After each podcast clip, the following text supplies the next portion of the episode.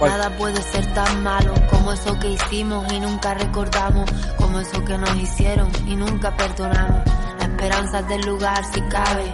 Esa mamá que hasta que no llegue de la calle no se va a acostar. Y afrontamos la segunda parte del programa del MM Adictos 219, sin antes, eh, no sin antes eh, recordaros las redes sociales, arroba MM Adictos en Facebook, facebook.com, eh, perdón, eh, arroba mmadictos en Twitter, facebook.com barra mmadictos en Facebook y luego también tenemos la opción del Patreon para todos aquellos que queráis más programas, más contenido, no solamente los análisis, sino también la previa de los eventos que nos vienen, una semana antes siempre os los damos, aparte también de Fight Selection, que son esos combates que son tan difíciles de conseguir, pues aquí en MM Adictos os hacemos el combate narrado por Nathan Hardy, que parece que se está tocando ahora mismo el cipote, y Sam Danko. No, no estaba... Ah, ahora después vamos- a ver, a ver, tú sigue, no, no, es que, es que hace, o sea, ¿Qué te estás ah, haciendo? hace calor. Te estás abanicando. Efectivamente, con lo primero que he encontrado. Pues oye, mira, vamos a aprovechar el Patreon y te vamos a comprar un abaniquete, ¿no? De eso que ponga wel- coño, cómprame un mono. Welcome to Benalmádena Beach. En el incendio, sin máscara, brujas siempre quemando algo, patas de cabra, colas de conejo. Y como siempre también os recomendamos a todos a que hagáis caso a nuestro sponsor principal, al maestro, al sensei Nacho Serapio con su comunidad Dragons, en donde puedes entrenar con eh, Dragons cuando quieras y donde quieras con sus cursos online de artes marciales y deportes de contacto, que siempre, siempre están disponibles 24, 24 horas y 365 días al año. Combate deportivo, defensa personal, técnica tradicional, tai chi, muchísimas cosas, con cursos, con descuentos especiales de material de Dragons, con eh, vídeos exclusivos, biblioteca, todo lo que queráis, por apenas 10 euros al mes os podéis suscribir. Así que, además, en la revista en formato digital y en formato papel, que es el que nos gusta a nosotros, ¿no? Formato guapo para coleccionar como es debido. Todo cortesía de Dragons y sobre todo del sensei Nacho Serapio. Y nunca perdonamos. Si te mueves no calas, si te paras tú sigues dando vueltas. Algo real en el intento, en el tramo estoy. Gramo a gramo, gota a gota, a veces por listo, otras por idiota tú. Y ahora sí, nos vamos a ir ya directamente al análisis de este UFC 227. Que tú... Antes del análisis, Sí, lo, que, adelante. lo que iba a decir, lo que te iba a decir, que no te quería interrumpir, Que quiere un mono. sí. eh, que no sé si deberíamos comentar lo que estábamos intentando, lo que estábamos el otro día pensando para, para Patreon o, lo dejamos fuera. Como, como tú veas. eh, bueno, rápidamente, sí. Comenta si quieres, ya, ya que lo has dicho. A ver, estábamos pensando Está lloviendo. que eh, Está lloviendo. tenemos, ¿está lloviendo? Mira cómo llueve. Mira cómo llueve. Madre mía. Madre mía. Venga, adelante, sigue. Eh, el caso. eh, estaba pensando el otro día que, eh, bueno, iVoox ahora mismo tiene una también un servicio de de, de suscripción. De apoyo al, al podcaster, por decirlo así. Suscripción, a fin de cuentas. Sí, señor. El caso es que eh, estaba valorando porque iVoox ahora mismo solamente permite mm, audio, obviamente, ¿vale? Entonces nosotros también tenemos el MMA Face Selection y algunas otras cosillas que, que podemos que estamos pensando en hacer en, en un futuro. Y pero obviamente eso representa otra parte que no se puede subir a iVoox. Entonces estábamos pensando de ah, crear otro tier, o sea, otra, otro nivel dentro de lo que es Patreon, por el que tanto ahí como en iVoox igualemos el precio de las dos, en ese tier de los dos, y ofrecer el audio solo, o sea, los programas extra, ¿vale? A un menor precio de lo que estamos haciendo hasta ahora. Es decir, haríamos un tier que habíamos hablado en un principio de unos 3 dólares, ¿vale? 3 dólares al mes, en el que solamente colgaríamos los audios extras y luego haríamos un taller de 5 dólares, 2 dólares más, en el que estaría como hasta ahora todo. Es decir, eh, los audios y luego también esos Fight Selection, las cosas adicionales que hagamos, por ejemplo, vídeos a lo mejor de algún evento de AFL, que tú estés allí, blogs y todo eso, lo subiríamos en ese taller de 5 dólares. Pero claro, eso conlleva un problema y que si bajamos el taller, o sea, si ponemos el taller de los audios a 3 dólares, nosotros estamos perdiendo una inversión. De manera que necesitaríamos más suscriptores para poder cubrir el precio, eh, o sea, la, bajada de precio, suponiendo que los Patreon que tenemos actualmente no se mantengan en la de 5 y opten por la de 3, ¿vale? Entonces la pregunta, yo lo, es algo que habíamos estudiado, pero claro, tiene que contar con un apoyo por detrás de la gente.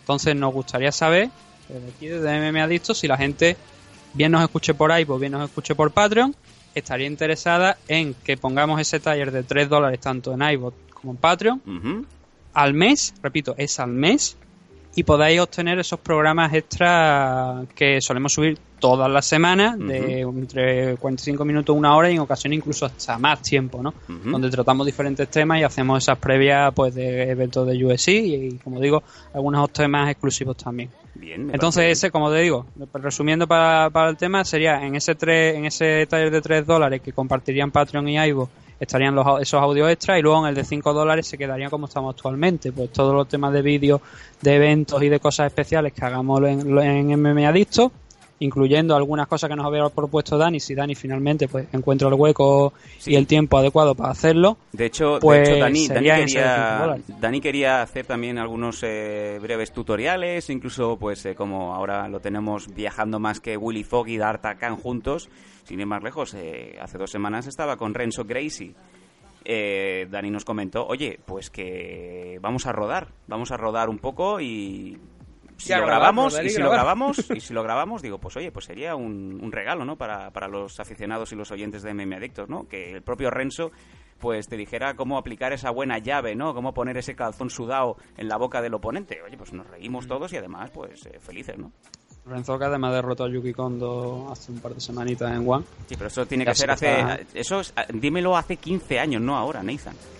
Sí, no, no, no, no, que ha sido, es que, pero está en un estado de forma espectacular, ¿eh? Renzo Gracie con la edad que tiene. Y, Dani no veas. Y ya te digo, hizo un grandísimo combate contra, contra Yuki Kondo y de hecho es que hizo que se rindiera, ¿no? Con lo cual, maravilloso. Entonces eso, ¿no? La idea, pero necesitamos saber si la gente está dispuesta a hacer eso, porque mm, tenemos pocos Patreon y el poco dinero que, hacemos lo dedicamos todo, pues, todo el tema de publicidad y el tema de, eso, pero obviamente si tenemos una pérdida disminuye también el número de cosas que haremos. No, está claro que si, si, el taller se baja... Claro, es lo que habíamos pensado. Si el taller se baja a 3 dólares, aún vamos a tener menos recursos, así que también hay que tenerlo bien presente de que si esto es un apoyo en donde los aficionados y los oyentes de Mimedictos quieren más, Hombre, obviamente los que ya estén eh, suscritos pues saldrán ganando si conseguimos igualar. Por lo menos ahora vamos a igualar, vamos a igualar lo que podemos conseguir de remuneración para invertir en, las llamadas a, luchadores, para hacer las promociones y tal. Y luego ya podemos hacer eh, esta nueva opción de los 3 dólares para, para que más oyentes puedan estar, ¿no? Mm, por eso ya digo, queremos ampliarlo un poco y, teniendo en cuenta que Ivo pues había propuesto eso, pues queríamos ver a ver si, si se podía hacer y bueno, ahí ahora ya mismo ya digo, la respuesta depende de vosotros. Si hay un sondeo, o sea, si yo digo que por lo menos si hay un mínimo de cinco personas que, que obviamente no de los patrones que están actualmente, sino cinco personas adicionales que se apunten, que, que lo vean bien, eh, entonces sí que lo haríamos, porque y compensaría, cubriría lo, que, cubriría lo que tenemos ahora la pérdida esa, entonces sí que nos, nos vendría bien, sería interesante. Y hay que recordar que en ningún, o sea, que uh, no tiene permanencia ninguna. No, no, puedes estar tranquilamente, lo pruebas un mes, siempre lo decimos, lo pruebas un mes, te descargas todo lo que quieras mm, y en cualquier momento te puedes borrar. ¿No te gusta? Pues te borras y ya está. Y muchas gracias por, por haber pues participado con nosotros, ¿no? Y lo mismo decimos, eh, mm, nuestros eh, actuales pues van a seguir con, con su con su taller actual y entonces ellos ya decidirán cuando se pueda implementar el de 3, si se, si se quiere se les baja a 3 o si quieren tener el contenido completo se les mantiene en 5. Pero de momento es, es, la idea que Nathan ha expuesto ya públicamente, así que pues nos gustaría saber vuestro feedback. Desde luego nos gustaría, ¿no? Porque al fin y al cabo lo que queremos no es ganar más dinero, es que haya más amigos eh, pues eh, pudiendo aprovechar todos los contenidos que estamos ahora mismo dando a, nuestros eh, Patreons actuales, ¿no? A nuestros suscriptores. No, es, es así, o sea, yo prefiero que obviamente pues llega más gente y que más gente pues pueda escucharnos y pueda compartirlo y si hay que bajar el taller pues se baja para eso. Pero claro, también nos tiene que compensar porque si no, si no nos compensa tendríamos, pues, tendríamos obviamente que hacer menos, haríamos menos porque no, no cubriríamos tanto. Pero bueno, o sea, nosotros lo dejamos ahí. Ya eso como digo ya está en vuestra en vuestro tejado, ¿no? Si, si os interesa o no os interesa. Pero sí que es verdad que si os interesa ahora mismo, ya que como, como cuando hablamos con el tema de, de tal y cual, pues hacernoslo llegar, ¿no? Para saber nosotros si podemos, si lo hacemos o no. Podéis comentárnoslo en el hilo de Facebook o en del programa, en este programa 219 o en Twitter o, como siempre, en eh, mmadictos.gmail.com. Ya os prometemos que, que, os contestamos a todos. Venga. ya te digo, tres, y además que 3 dólares es una mierda. Puta, es una oferta. O sea, 3, dólares serán 2 euros y medio, ¿no? Aproximadamente, me parece. Sí, 2 euros y medio. Mensuales por 4 horas adicionales de programa y obviamente también sería una forma de de compensar las, dos horas que hacemos de programa normalmente todos los domingos. Y ya te digo yo que hasta los 4.500 euros que se está embolsando el que trabajaba en Milenio no, 3... No, no, nadie se está embolsando 4.500 Vale, eh, aún, aún, queda mucho. Venga, vámonos al... sí, hay un podcast, todos sabemos, hay un podcast entre los 10 primeros de ahí que se está embolsando 4.500, pero no lo vamos a decir nombre. No, no, y no es Santiago... La semana pasada, da igual. No es Santiago Camacho, venga, vamos para allá. No, no, no, por supuesto, no es Santiago Camacho. Vamos.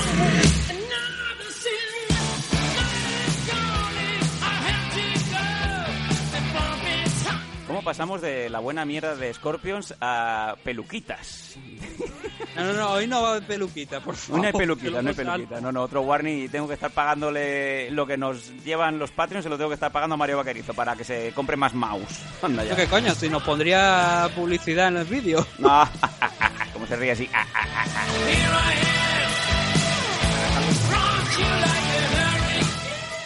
¿Tienes Mario Vaquerizo y Carla Cascola ¿Hay más risa? Eh, no, no. Yo he tenido a Mario Vaquerizo en el lavabo ah, de, la emisora de radio, pasándolo bien. Venga, UFC 227, este pasado fin de semana en Los Ángeles, en el Staples Center, en donde tuvimos, pues, eh, disparidad de, combates, muchas decisiones, la verdad, muchas decisiones. Vamos a ir rápidamente y nos paramos en los eh, combates puntuales que realmente, pues, merece la pena, pues, detenerse, ¿no? En la Bantamweight, Marlon Vera ganando a Willy Buren por TKO en el segundo asalto. Y en el... Sí.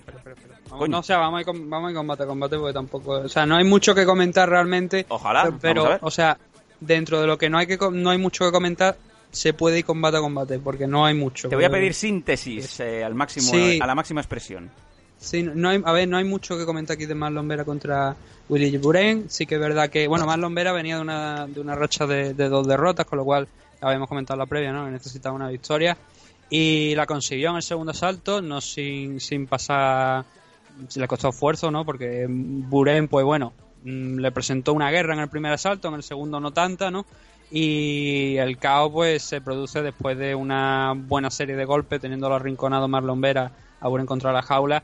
Le consigue conectar un golpe a la parte media del cuerpo, un puñetazo en el, eh, como te digo, en la parte media, que no en el hígado, pero sí que automáticamente dobla a Buren y, bueno, ya obliga al árbitro, que era Frank Trigg, además. Sí, señor, Frank Trick, que no era Kurt Engel, que a veces los confunden.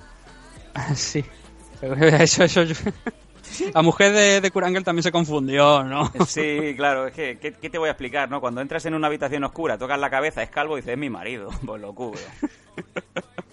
pues eso, no, Marlon Vera con una gran victoria sobre, sobre Buren, una victoria que necesitaba y el chino pues bueno no tuvo tuvo ya te digo tuvo cosillas interesantes pero esta y la, la derrota que tuvo hace no tampoco no demasiado tiempo. O sea prácticamente ya un año aproximadamente pero tampoco hecho contra Rolando Dai.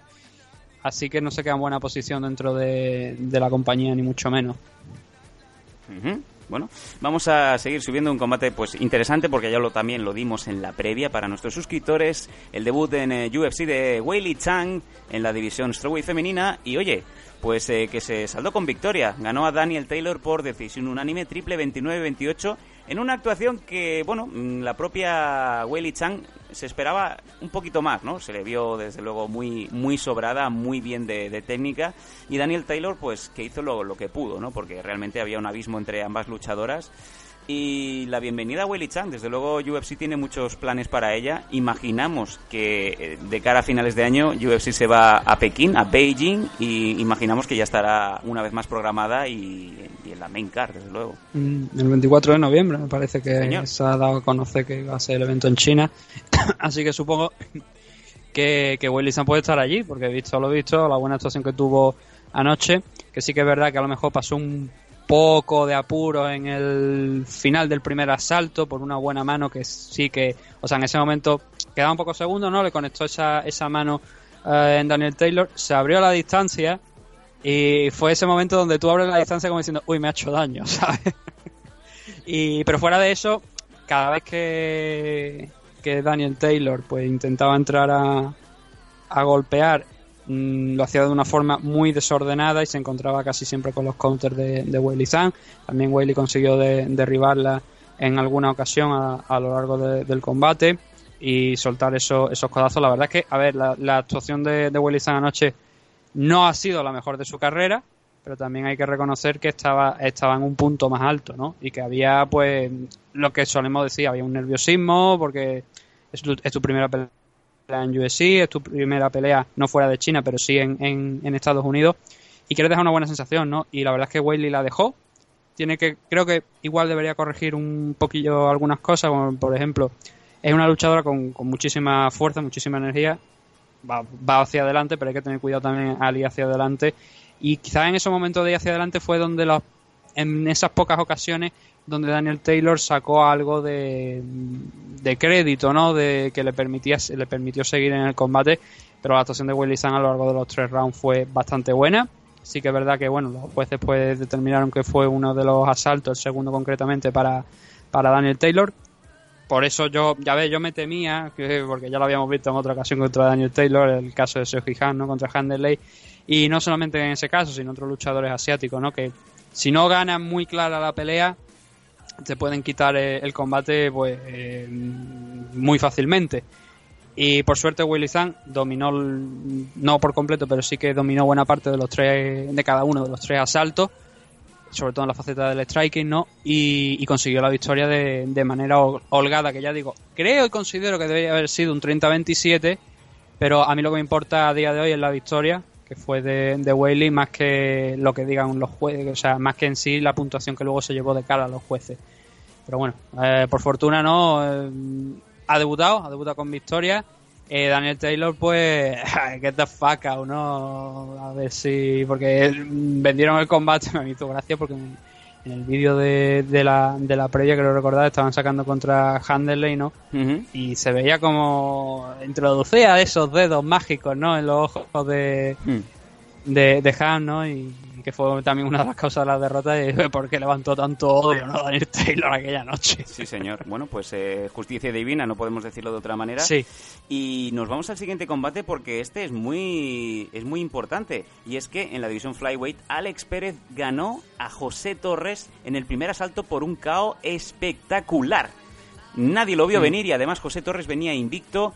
El propio Demetrius Johnson decía que José Torres podía perfectamente ser su sucesor y se fue a la guerra con Alex Pérez. Y qué manera de, de, pelear. Es que, bueno, anteriormente mm, siempre hemos dicho que este tipo de combates son muy peligrosos. Son los autodenominados combates boom fight, ¿no? Eh, combates de mendigos en donde te dejas la, la guardia te dejas la guardia en casa te dejas la guardia en casa y, y, vas a ver quién de los dos es el primero que cae y desde luego José Torres se dejó digamos el temple en casa y respondió a Pérez y al final cayó, ah, cayó Torres. Sí, de hecho que yo creo que lo más interesante es dejar que los números hablen por él, por, nosotros mismos, ¿no? Sí, sí.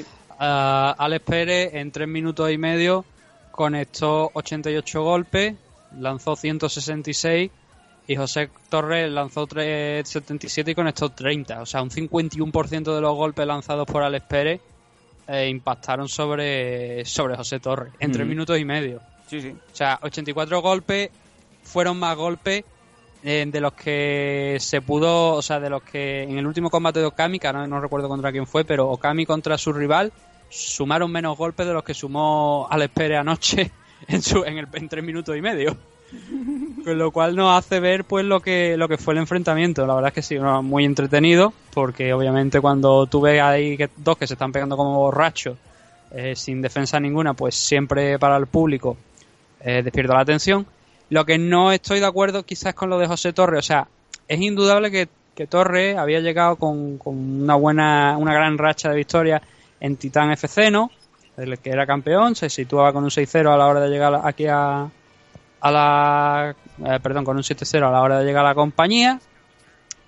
Pero la actuación que tuvo contra Jared Brooks, que fue una victoria, pero fue la, la famosa victoria por aquel, por aquel slam que, que Jared realizó mal y acabó no quedándose a sí mismo.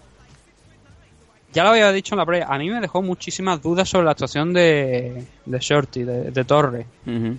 Y la de ayer, obviamente, es un combate complicado, tampoco se pueden sacar demasiadas conclusiones pero sí que ahora mismo para mí no es que esté en un 1-1 de récord, sino que estaría casi en un 0-2. Visto la actuación que tuvo, como te digo, contra, contra Jared Brooks. Entonces, Torres tiene mucho que hacer por delante. Si de verdad Demetrius Johnson ha dicho que lo veía como su, su, su sucesor, creo que no ha tenido un buen ojo para hacer scouting. Sí. Pero tiene 26 años y, y es mejor que las derrotas ocurran ahora que, se, que, ha entrado en USC, que vea cómo son las cosas y que le dé tiempo a cambiar a que luego cuando tenga 31 años o 32 eh, y, y, tenga ya a lo mejor un run de verdad, verdaderamente serio, una buena racha de victoria, si es que llega en algún momento a tenerla, y una futura opción en el título, pues que lleguen ahí las derrotas, ¿no? Prefiero, como te digo, que lleguen ahora, que hay tiempo para corregir los errores, pero ya te digo, va a tener que demostrar por lo menos bastante más de cara a, a los próximos enfrentamientos. Uh -huh. No, ya te digo, no dudo de su calidad, pero sí que no la ha demostrado creo en estos dos combates y anoche es que fue, yo te digo, anoche fue una locura, o sea, no, no, creo que haya ningún ser humano que ningún profesional a la altura de UFC que llegue y se espere un combate de la manera en la que Alex Pérez salió ayer. Hizo lo que tenía que hacer para ganar agobió tantísimo a Torres que yo creo que es que cayó ya más que nada por saturación, ¿no? Bueno, recuerda que el combate entre Leonard García y el eh, Korean Zombie, ¿no? Los encumbró y puso a Leonard García en, en continuidad en UFC y, y, se marcó un Alex Pérez. Le salió bien, pero nunca más volvió a hacer nada más. Y ahora pues bueno, me imagino pero, que estará, dando, estará picando entrada en el cine. Claro, pero el, el tema de aquel combate es que por lo menos el Korean Zombie respondió, o sea, aquello era un intercambio pues casi equivalente, ¿no? De golpe. Eh, anoche es que fue prácticamente fue la película pues prácticamente por completo Alex Pérez. Sí, sí, sí. Entonces, pues, complicado, desde luego. La verdad es que Torre, yo ya te lo digo, yo no creo que, que se esperara nada de lo que pasó anoche. Bueno, vámonos eh, ya a la preliminary de FX y, y, esto es Decisión Manía. Tú me paras donde lo consideres. En la featherweight, Shane ah. Moraes ganando a Matt Saylis por decisión unánime triple 29-28. A ver, este combate eh, estuvo Um, o sea, hay, hay, unas ideas claras por parte de ambos. Y de hecho creo que lo, es, es Moray, ¿no? Hemos dicho que es el ganador, sí. Moray por 29-28 además, ¿no? Los dos primeros, y esto es lo que, esto viene también a la entrada de lo que es el primer, o sea, la primera parte del programa donde hemos hablado de esos luchadores que hacen dos rounds buenos y luego el tercero se les acaba el gas y el rival se viene arriba y está a punto de finalizar la pelea o, o igual merece algo más. Pues este es uno de esos casos. Simon Morales estuvo muy bien. Los dos primeros asaltos, intercambiando golpes, peleando a la distancia. Incluso cuando Siles intentaba derribarlo, él respondía en el clinch defendiendo bien esos intentos de derribo, respondiéndole además con codazos y con rodillas, con lo cual estuvo bastante bien en, en los dos primeros rounds.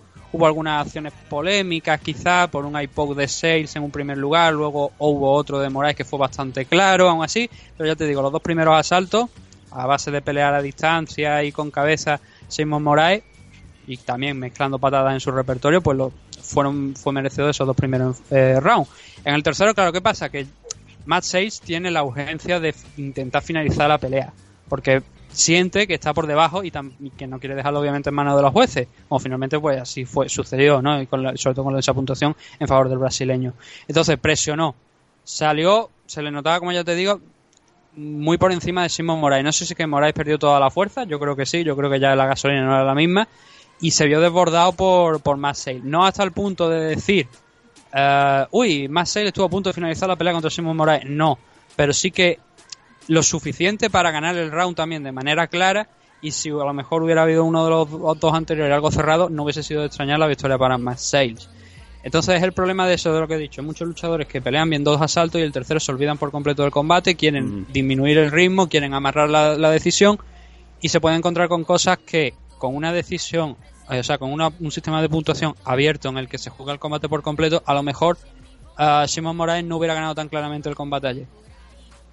Y es una, una cosa que hay que tener en cuenta y que es importante. Y que es algo, es algo también que se deben, creo, cambiar desde las partes, desde las comisiones atléticas, desde las propias compañías, este tema de las puntuaciones. Porque estamos viendo combates y muchas decisiones donde, como digo, no es solamente exclusivo de aquí, es que lo vamos a ver en el siguiente combate también. Pues ahí que nos vamos directamente. En la Bantamweight, una split decision en donde Ricardo Ramos se llevó la victoria ante el, el- ante el coreano Kyung Ho Kang. Es lo que te he dicho. Sí. O sea, lo hemos visto y es que aquí lo volvemos a ver. Son dos decisiones, esta y la anterior, donde tenemos a Ramos. En el anterior teníamos a Morea, aquí tenemos a Ramos que gana los dos primeros asaltos de manera, bueno, eh, considero que gana los dos primeros asaltos porque luego hay un, hay un juez que ha dado un 28-29 a, a favor de Khan, con lo cual mm, está ahí la decisión, ¿no? El, el del tercer, hay un juez que le da el segundo asalto a Derek Cleary, le da el segundo asalto a, a Khan. Creo que es una decisión cerrada, sí, pero creo que Ramos es justo vencedor.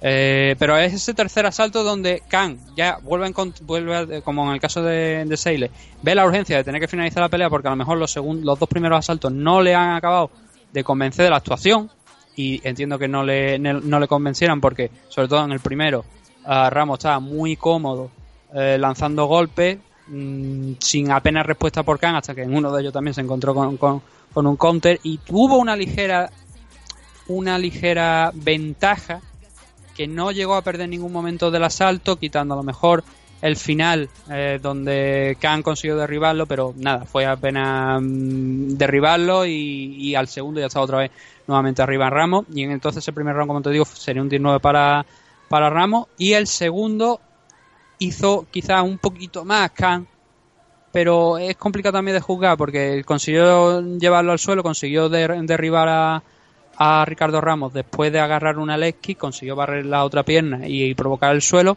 Ujú. Entró en la guardia, pero no realizó demasiado daño. Y esto también es alguna polémica que hay en el combate de cejudo. Sobre cómo se juzga eso de tú estar en top position, no sacar demasiado daño. Porque, ¿qué es daño realmente en el, en el tema del Gran Pound? Um, vemos lanzar, vemos que a lo mejor algún luchador lanzó un golpe, impacta en la cabeza, sí, pero realmente le ha hecho daño, o sea, la potencia que lleva ese golpe, tú no puedes medirlo, ¿vale? Pero um, obviamente golpes cortos tienen menos potencia que golpes más largos, ¿no? Entonces, si esos golpes son más cortos, ¿cómo juzgas esa- ese, ese tema del daño? Entonces es complicado también cuando llegas al suelo, tienes que hacer algo más, quizás. Y ahí es donde entramos a lo mejor la polémica aquí también de, en el Ramos con el con Khan, contra Khan, porque eh, Ramos sí que demuestra estar activo abajo porque incluso intenta agarrar un, o sea, agarra un heel hook, lo extiende, no, o sea, pierde el agarre y ahí Khan escapa, pero sí que estaba presentando una amenaza de finalizar la pelea, cosa que Khan no había hecho con esa posición superior que estaba teniendo. Entonces, a pesar de los derribos de, como te digo, de ese derribo de Khan, luego también consiguió Ramos de revertirlo, saltar a la guardia, incluso allá en la parte final de- del asalto, derribar a- al coreano. Y eso también, desde mi punto de vista, sería un 10-9 a favor de él. Es un- ese round es bastante cerrado, puede ir a cualquier lado, pero creo que sería un 10-9 para el brasileño. Y luego ya el tercer como de lo que te comentaba, ese, ese sinónimo de, ese, o sea, ese, sentimiento de urgencia, ¿no? De tener que ir a acabar la pelea. Y Khan, tanto Khan como Saile, igual esto lo podrían haber realizado en los dos asaltos anteriores, porque si demuestra que puede realizarlo en el último, hay que intentar entrar a la pelea eh, desde el primer segundo, desde el primer asalto, aunque sea un poquito ese round ¿no? de estudio entre, entre los luchadores, pero tienes que intentar entrar eh, desde el primer segundo, estar conectado en la pelea, para que no te pasen estas cosas, ¿no? Porque demuestra que tienes el nivel, demuestra que tienes también la gasolina suficiente para vencer ese tercer round de una manera holgada, pero claro, eso ya no te sirve para ganar la pelea. Y entonces es un problema serio en el tema de, de round por round, y es algo que los luchadores o no tienen bien metido en la cabeza, o que igual deberíamos considerar un cambio, ¿no? Por parte de la normativa. Pues venga, que nos vamos directamente al siguiente combate y es eh, Ricky Simon en la Bantamweight ganando a Montel Jackson también por decisión unánime, en este caso 30-27, 30-27, 29-28. Mm, eh, una, aquí hay un detalle importante, que era la diferencia de altura que había entre Simon y Jackson. Aún así, Ricky Simon, eh, creo que los tres jueces me parece que han dado un 30-27, corrígeme si me equivoco, pero No. me parece... No, aún hay uno que ha dado un 29-28. Eh, correcto, eh, 29-28 el último de los jueces. Sí, yo aquí tengo los tres asaltos para, para Ricky Simon. No hubo una diferencia enorme, quizás, entre, entre ambos luchadores, pero sí que Ricky Simon derribaba una y otra vez. La clave, de hecho, de, de- de este combate son los takedowns, que son, en el caso de Ricky Simon, fueron hasta siete takedowns, ¿no? El segundo round es quizás el más, el más entretenido porque vemos algún... O sea, ahí intentaron derribarse uno al otro, pero ninguno lo conseguía mantener en el suelo, con lo cual pues no se sacaba mucho ahí, ¿no? Pero sí que en la parte final de ese segundo asalto consiguió derribarlo, ganar, eh, Simon consiguió derribar a Montel Jackson, derribarlo, ganarle la espalda y aunque no consiguió meter los dos ganchos por, con las piernas, ¿no? Por, por dentro hasta la última parte de, de ese segundo asalto, sí que esa ventaja, ¿no? Que obtuvo de coger la espalda, de ganar esa posición, de pasar a una, a- de mejorar la posición que tenía, pues sí que le hace valedor de ese segundo asalto, tanto este como el primero, ¿no? que también consiguió derribarle un par de veces a, Montel Jackson. Y el tercero es prácticamente más de lo mismo. Mm, Jackson consigue derribar a Simon, pero se vuelve a- se recupera Ricky a- al poco de, de derribar y se incorpora. A partir de ahí hay un intercambio entre ambos. O sea, mm, Simon intenta derribarlo y Simon, de hecho, es el más efectivo en el tema del grappling. Consigue llegar incluso uno de los derribos directamente a, Mount, a, Mount, cogerle la espalda. No consiguió cerrar en ningún momento una sumisión que intentó Nexcran, tanto Nexcran como un Rear Naked Choke. Pero bueno, le valió, ya te digo, dominó la pelea mm, y aunque no se demostró una gran diferencia de nivel entre ambos, sí que Simon hizo lo suficiente para llevarse el enfrentamiento. Para mi, por mi, según mi punto de vista, un 30-27. Ujú. Vamos a seguir subiendo y nos encontramos ya en el último de la preliminary. Pedro Muñoz también en la Bantamweight ganando a Brett Jones por decisión unánime 30-26, 29-28 y 29-27.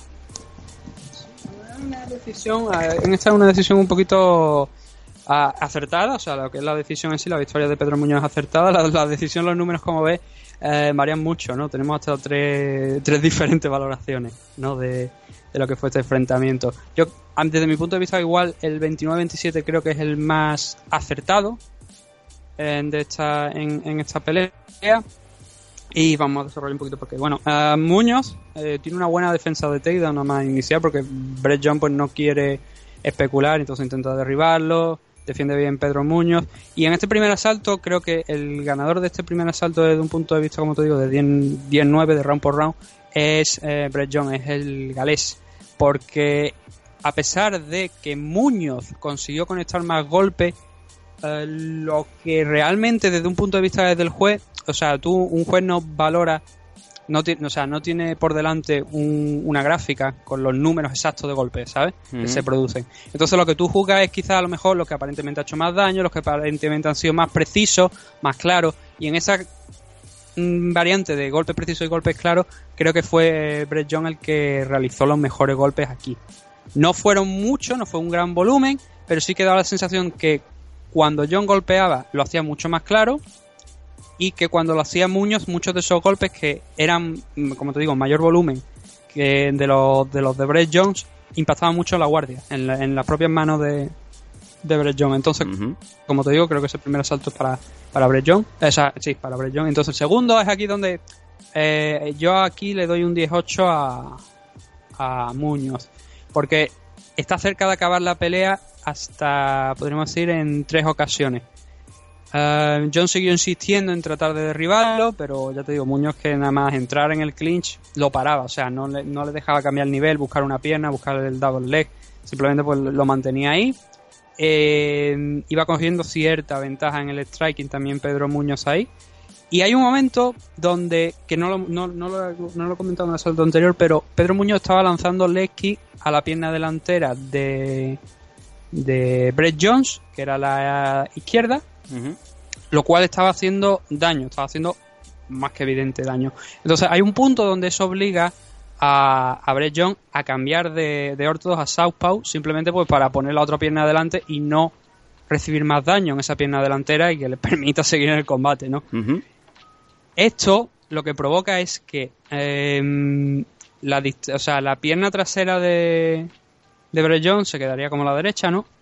El recorrido que esa pierna hace de manera de, de- de- al impactar el cuerpo es mayor, es más largo, entonces le conecta tres body kicks al cuerpo, casi una detrás de otra en cuestión de segundos, y la última ya sí que dobla completamente a Brett John y lo manda al suelo. Salta Muñoz encima, intenta finalizar la pelea. Muy inteligentemente, Brett John lo que hace es eh, no entrar en, la guerra de tengo que moverme, tengo que mejorar la posición, sino eh, evita los golpes, cerrando la guardia, evita que esos golpes lleguen. Muchos de ellos, algunos de ellos llegan, otros no, ¿no? Por suerte, por esa guardia, como te digo. Se recupera, intenta salir de la posición. Eh, aprovecha Muñoz para intentar una guillotine, intenta finalizar la pelea. John la defiende bien, así que no, no tuvo mayor problema y se consiguieron reincorporar nuevamente. Pero como te digo, ya el daño, o sea, para que veas lo, lo importante que muchas veces, como decía, decía, lo hemos comentado al principio del programa, decía Demetrio Johnson que muchos jueces no saben valorar las Lesky. Aquí son, aquí fueron claves, o sea, aquí fueron una demostración del daño que pueden hacer las Lesky, porque forzó el cambio de guardia de, de Brett Jones y eso le permitió, o sea, eso le permitió le habilitó para soltar esas patadas con mucho recorrido al cuerpo y hacer más daño. Eso fue clave, pero ya te digo, lo tumbó y luego cuando se incorporaron nuevamente en este segundo asalto, cambió la guardia, le conectó una patada a esa pierna, a la pierna delantera que ya tenía, o sea, volvió al ortodox, cambió la pierna delantera, que es la que ya tenía dañada, barrió, lo mandó al suelo, intentó directamente un Nibar ahí, eh, Jones, eh, perdón, Pedro Muñoz, que no le funcionó, pero bueno, iba haciendo daño, ¿no? Incluso ya en el último intercambio nuevamente con una high kick volvió a, a aturdir a, a Brett Jones y ya digo, tan cerca de finalizar tres veces la pelea creo que es más que justificado ese 18, ¿no? Y en el, en el, en el tercer asalto, otra nueva, otra nueva body kick que hace daño a, a Jones, otra vez se va al suelo, Pedro se abalanza sobre él y el resto ya del asalto es Muñoz en top position sin conseguir finalizar la pelea y luego ya en la parte final pues Brett Jones se, levantó, intentó derribar a, Pedro Muñoz contra la jaula buscando por lo mejor un, tipo de respuesta no para finalizar la pelea porque la verdad estaba bastante feo pero ese asalto también ya te digo por esa, ese knockdown de, provocado por esa patada al cuerpo sería también otro 19 para Muñoz con lo cual tendríamos un 29-27 creo que la suma me sale exacta de, de los puntos según yo, según mi opinión a favor de, de, Pedro Muñoz. Y el detalle es que el buen trabajo de Atleti es que Brent Jones iba cojeando cuando se acabó el combate, no podía apoyar apenas la pierna izquierda por esas patadas que había lanzado tan precisa la parte del tobillo que habían hecho tanto daño. Así que una gran estrategia de, Muñoz y una mala, o sea, una no realmente, no completamente mala la pelea de, de Jones, pero sí que es verdad que ya lo habíamos comentado en la previa, ¿no? que Pedro eh, Jones venía de, de perder contra Alman Sterling y que perder contra otro luchador eh, de la talla de Pedro Muñoz no le iba a hacer bien, la verdad, ¿no? Y así lo tenemos. Ahora mismo no estaban, creo que no estaban ninguno de los dos rankeados, me parece todavía.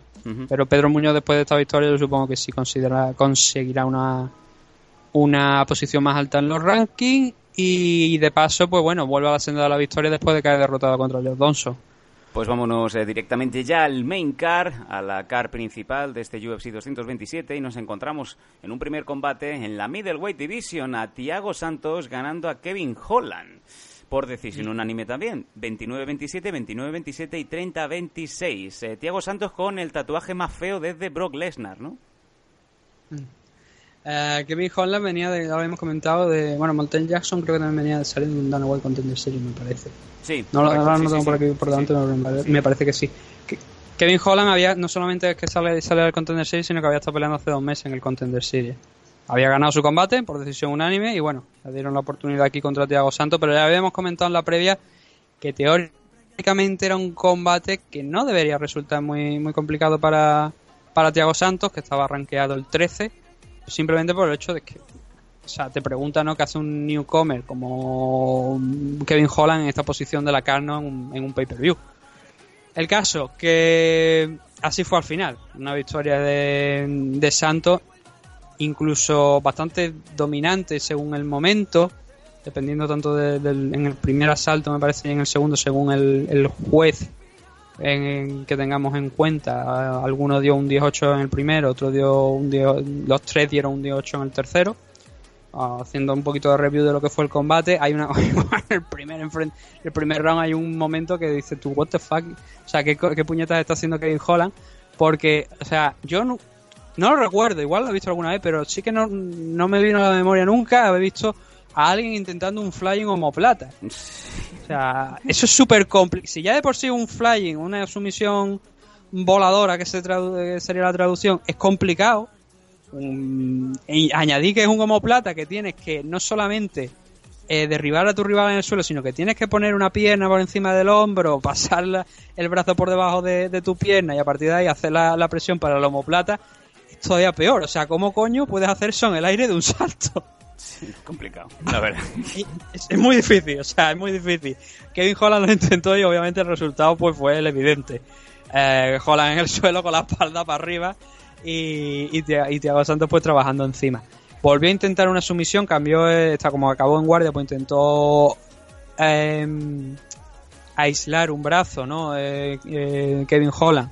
Y, e intentar un arma que tampoco fue muy, muy efectivo que digamos y a partir de aquí pues ese 10-8 que a lo mejor dice un juez que yo creo que no pero Santos pues empezó a, lanzar golpes auténticas bombas desde arriba y a pesar de que Kevin Holland tampoco es que lo, lo hiciera mal desde el suelo porque estuvieron intercambiando incluso codazos, ¿no? Uno en la posición arriba, otro obviamente con menos fuerza en la posición inferior, pero estuvieron estuvieron ciertamente bien, aún así ya te digo, el gran unpound que lanzaba Santo eh, era, era gordo. fue un round, la verdad, bastante grande a favor de Thiago Santos. Yo creo que no un 18 porque tampoco fue un dominio por completo y tampoco creo que a pesar de que hubo a lo mejor en cierto momento una, una sensación de que podía finalizar la pelea en ese primer asalto, tampoco se veía a Kevin Holland en excesivo peligro. o sea, un Kevin Holland que también, por cierto, uh, llegó, o sea, hubo un momento de este primer round donde hablaba con, con Thiago Santos y según lo que mm, dijeron, apuntaron desde la mesa, parecía que le había dicho que por qué me pegan, ¿no? Me pone esto, esto no me gusta, ¿no? Le está aquí abajo. ¿Qué me dice? estaba, ya te digo, de coña. Kevin Holland estaba, entró muy tranquilo a la jaula y se estuvieron riendo pues prácticamente casi los tres asaltos. Bueno, los, tres asaltos casi siempre se iban diciendo algunas cosas. Entonces, ese primer round, gran round para, para Santos. El segundo es un buen round para, para Kevin Holland. Yo de hecho lo tengo aquí como, como ganador. Y el problema es que tengo tanto texto ahora mismo que hablar y leerlo realmente lo que estaba mirando aquí para valorarlo me resulta complicado. Ah, entonces, vale, eh, lo que tengo aquí es que, bueno, a ver, hubo. Santos llegó a. Santos consiguió derribarlo a, a Holland, que estaba ya un poquito más fino en el tema también del striking. Consiguió, ya te digo, Santos consiguió derribarlo, llegó al mount, con, soltó gran ampao, ya no con tanta energía como en el primero, porque obviamente la, la, fuerza pues iban disminuyendo. Holland tuvo una gran escapada a, este, a este paso ¿no? a, a mount de de, Santos que fue simplemente pues apoyar los pies en la jaula, hacer el puente, empujar ahí con la rotación, con la fuerza, pues liberarse de ahí. Eh, Holland hubo un momento donde consiguió explotar nuevamente en otro, en otro intento de takedown, salir, em, coger el clinch y, y agarrar uno de los brazos intentando un Kimura, un standing Kimura a lo que Santos respondió con un agarrando una de las piernas intentando llevar la pelea al suelo pero claro Holland ya tenía eh, agarrado ese brazo e hizo lo que tiene que hacer un practicante de Brasil en Jiu-Jitsu en condiciones cuando hace un Kimura que es rodar para intentar acabar en posición superior que de hecho fue lo que consiguió y a partir de ahí tratar de aislar eh, el brazo no con ese double grease lock que diría Josh Barnett e intentar cerrar la, la sumisión. No lo consiguió pero sí que como ya te digo estaba en posición superior lanzó algunos algunos codazos y a partir de ahí todo el resto de este segundo asalto fue a favor de, Kevin Holland. Así que fue, ya te digo, fue un, un, asalto que en un primer momento pues parecía que eh, Santos iba a dominar, pero en la segunda parte consiguió tener mucho más peligro Kevin Holland, con lo cual ahí estaba ese 19, pero en el tercero ese, esa sensación de peligro de tú tenía Holland prácticamente desapareció. Coincido con los tres jueces que le dieron un 18 aquí, eh, body lock, takedown Llega a la guardia, Mount, intenta, estoy hablando de Santos, ¿no? Eh, en posición completamente de, absoluto control sobre, sobre Kevin Holland, tanto arriba como abajo, intentando varias sumisiones. Holland lo intentó todo de alguna manera para escapar, pero ya te digo, el dominio por fue tan grande de, de Thiago Santos en este tercer asalto que ya lo dice la norma. Si tú estás montando una ofensiva y tu rival en cierto modo no responde a nada, no intenta montar una ofensiva de, de, su propia manera, ¿no? De su propia cosecha. Y no fue en el caso aquí, e, ese fue el caso aquí de, de Holland, que no intentó prácticamente nada, era merecedor de un 18. Y eso es lo que le valió a Tiago Santos este 18, de, no solamente, ya te digo, en mi puntuación, sino también en la puntuación de los jueces para un total de eh, 29-27 también. Un 29-26 a favor de uno de a, favor de Santos en uno de los jueces con 2-18. Buena victoria para el brasileño y creo que era teóricamente lo previsible, ¿no? De Tiago Santos imponiéndose a Kevin Holland.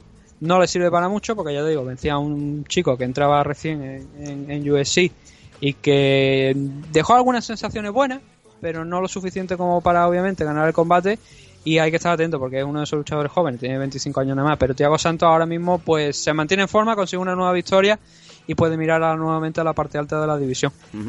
Venga, pues eh, seguimos subiendo y nos encontramos el combate femenino de esta main card en donde JJ Aldrich venció a Poliana Viana por otra decisión unánime 29-28, 29-28 y 29-27 en la Strawweight Division. ¿Cómo lo viste este combate? Bueno, yo, creo, yo lo voy a ver, yo lo, tengo aquí los, tres asaltos, los tengo anotados para, para Aldrich.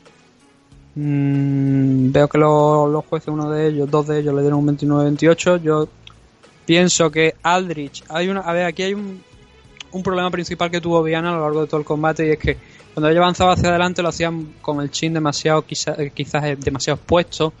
Eh, eso propiciaba que, bueno, Aldrich estaba a la contra, estaba atenta y claro, cuando veía venir a Viana lo único que tenía que hacer era dejar las manos hacia adelante y automáticamente golpeaba. Entonces le iba dificultando mucho a Viana eso y la iba marcando demasiado. De ahí estaba sumando puntos, no Aldrich. Y en el primer, ya digo, fue una constante que llegamos a ver en los, en los tres rounds. En el primero, um, sí que es verdad que Viana la vimos un poquito más activa, consiguiendo incluso derribar a, a Aldrich, pero es lo que hemos comentado en algunos de los combates anteriores. Si tú derribas pero es solamente un derribo de un segundo, ese takedown realmente no cuenta para nada. Mm, bueno, y a partir de ahí, en pues. El combate, en el, Aldrich... perdona, perdona que te cortes, en el combate de Cejudo con, con, eh, con Demetrius vimos muchos derribos de un segundo, ¿eh? Pero muchos. Mm. Y que alguno de ellos, a ojos de los jueces, el problema es que le ha valido para ganar a, a Cejudo ese combate. Dicho eso, dicho eso, sigue con tu exposición. no, o sea, el resumen de, yo te digo, el resumen de, del combate es poco realmente, porque eh, se centra principalmente en eso. Cada vez que, que Diana intentaba entrar, se, se encontraba con, con Aldrich, pues marcando, realizando los counters. Y fue demasiado sencillo, quizá, para, para, para Aldrich. Es verdad que Viana intentó llevar alguna ocasión la, la pelea al suelo. Eh, llegó en este segundo salto a tener también un posible intento de armar que no, no acabó de concretar y Aldrich acabó en posición superior como también acabó precisamente el primer asalto y claro, iban poco a poco iban desapareciendo las posibles armas de Viana. Y ahí Aldrich pues ya vio que en el striking se sentía muy cómoda, que Viana no estaba consiguiendo nada en la parte del grappling. Incluso ya en el tercero un poquito de desesperación ¿no? de cerrar la distancia a Viana y optar directamente por hacer el pulgar, es decir, irte al suelo, intentar arrastrar a tu rival contigo e intentar trabajar allí, pero claro, Aldrich estaba muy tranquila, tenía dos asaltos a su favor, eh, era cuestión de no, como ya hemos dicho, no insisto mucho en el, tema, sabiendo que tiene los dos primeros asaltos más o menos asegurados, consiste en, hablando claro, no cagarla, Qué rico. no dejar, no, mantener los brazos lo más cerca posible del cuerpo, no dejarlo por ahí libre ni golpear tanto de manera que en una de estas quizás te, te lo pueda aislar, te puede agarrar con los dos suyos, girar y hacerte un armbar, ese tipo de cosas, ¿no? Y Aldrich ahí estuvo muy bien. Eh, además, Viana ya cuando se reincorporaron nuevamente de pie, parecía que ya o bien no tenía gasolina, que había tirado la toalla porque veía que no tenía posibilidad de ganar. Y fue una victoria cómoda para Gigi Aldrich, que ya lo habíamos advertido que parecía que quizá a lo mejor no era la favorita de, este enfrentamiento, pero que sí que la habíamos visto tener buenas actuaciones, más que decentes actuaciones y que era una rival peligrosa y oye, se coloca ahora mismo con un 7-2 de récord y una buena posición en la división mm. Strikeway. Fíjate que ya que estamos, podríamos, ¿por qué no? Un Weili San contra JJ Aldrich ahí en China, pues porque ninguna de las dos estaba rankeada y ahora mismo pues después de esta victoria obviamente JJ se queda en una posición buena para mm. también para disputar un combate contra Weili San y limpiar un poquito ahí de, posibles nuevas entradas ¿no? en el tema de los rankings. Así que bastante bien, bastante sólida la victoria de, de J.J. Aldrich y decepcionante cuanto menos, por lo menos, Viano, la verdad, noche. Bueno, eh, que me recuerda un montón a J.J. Barea, ¿no? Cuando yo leo JJ, creo que solo había un JJ. Eh, seguimos subiendo y un combate que se antojaba que iba a pasar esto acabó sucediendo. Renato, Renato Moicano en la featherweight ganando, quitándole todas las opciones a Cub Swanson ya en el primer asalto. Rear Naked Show, vaya submission precedido de un jab espectacular. Ese es el problema, cuando te noquean con un jab, te preguntas en qué punto de tu carrera estás. Ahí está. Porque no es, obviamente es un, un jab no es un golpe que lleve una excesiva fuerza. Bueno, eh, Nunca lo ha sido. Ojo que es más que nada un, pues, un golpe por el tema de marcar a distancia, ¿no? E ir sumando algunos puntillos, pero no un golpe para no quedar a nadie. en la repetición se aprecia un jab muy muy duro, ¿eh? muy stiff, como se diría en, en americano. Sí, Stiff pero jab, ¿eh? sí, pero Sam sigue sin ser un golpe para no quedar a alguien. Bueno.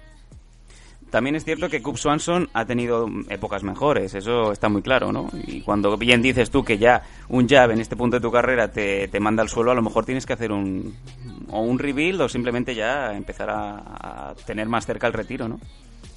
Bueno, no sé si es retiro, pero sí que es verdad que las opciones de una a posible un posible enfrentamiento por el título, unas opciones por de iniciar una carrera por el título, yo creo que desaparecen, ¿no? Después de, Sin ninguna duda. de esta derra- derro- derrota contra Renato Moicano y además me parece que si estoy hablando de memoria lo voy a comprobar para no meter la pata eh, sí, correcto, estamos hablando de la tercera derrota consecutiva de Cass Swanson Brian Mm. Ortega, Frankie Edgar y ahora Renato Carneiro Y aún así- siendo Renato Moicano el luchador con menos reconocimiento de los tres que está de, los, de las tres derrotas Mal pinta. entonces, ya te digo, ha pasado bueno, ha tenido muy buenas épocas. Estamos hablando de que derrotó a a Díaz, Y Arten- Kawajiri, dos Ochoy, el propio Arten Lobov. A Arten Lobov, te Eh, a bueno, decir. Arten Lobov no sé si se puede considerar una gran victoria, ¿no? Pero es un luchador que hay que ganarle también.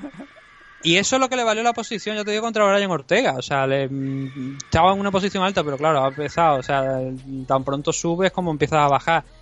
Y es, la- es el problema de Cass Swanson, que ha empezado a bajar, pero de culo, sin freno y recordando pasajes del Vietnam, ¿no? Como Sí, la- señor. la sumisión aquel de Brian Ortega. Y, a- y ayer yo creo que también, porque la finalización no se produce con ese con ese jab, ¿no? Sino Pues- que incluso, bueno, se consiguen incorporar nuevamente. Pues mucho cuidadito de- con, con Renato Moicano, ¿eh? que ya, ya tiene entre sus víctimas a Jeremy Stephens y a Cub Swanson. Con Brian Ortega no pudo, pero oye, vaya carta de presentación para el brasileño. ¿eh?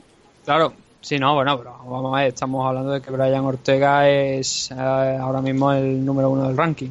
Sí, sí, y ahí está el hombre esperando y haciéndose sea- fotos con Claudio Gadela. A más Holloway, ¿no? Entonces, obviamente, es una derrota que es, es contra un tipo alto, ¿no? Pero bueno, tú puedes perder contra Brian Ortega y quizás dentro de un par de años estás retando por el título sin necesidad de pasar por él siempre que no sea el campeón, ¿no? Obviamente. no. Eh, pero ya te digo, Moicano, que estaba el, el rankeado el número 10, después de esta historia, obviamente pega un salto importante. Y como estábamos diciendo, la finalización no es ese jab, ¿no? Es un, un real naked choke donde eh, me llamó mucho la atención porque, o sea, a Swanson le faltó decir, quiero la cartera. Porque la cartera es la llave de la, de, la casa. Por el sencillo hecho de. eh, sí que es verdad que llega, bueno, llega el mount y entonces Swanson intenta liberarse. Mm, Entiendo el agobio de la situación, pero claro, le da completamente la espalda a un tipo como Moicano, con, teniéndolo ya encima, sabe que no es que cree el espacio suficiente para, para intentar salir primeramente un lateral, recuperar quizás la media guardia, el half guard y luego a partir de ahí intenta presionar a las caderas con las piernas y abrir algo de espacio que te permita levantarnos, sino que simplemente desde el mount pues le dio la espalda, obviamente ahí, dos ganchitos por dentro, a Rihanna Choke y buenas noches señora, ¿no? Sí, señor. Mm. Venga, vamos a seguir subiendo. Ya nos quedan eh, lo nos queda lo gordo, podríamos decir. Nos queda prácticamente ya lo interesante y aquí vamos al combate que eh, despierta sentimientos encontrados, ¿no? Y es que tras muchísimas, muchísimas, muchísimas victorias, llegó el momento en el que Demetrius Johnson tuvo que pasar el testigo, de momento, en la Flyweight Division. Henry Cejudo ganando a Mighty Mouse por split decision 48-47, 47-48 y el último juez dando también 48-47 para el americano cejudo. Danos tus 5 céntimos. 5 céntimos, no 5 dólares. Venga. que es precisamente uno de los talleres del Patreon. El tema es que es complicado. Yo considero que ayer eh, Cejudo no ganó la pelea. Mm, como mucho la empató.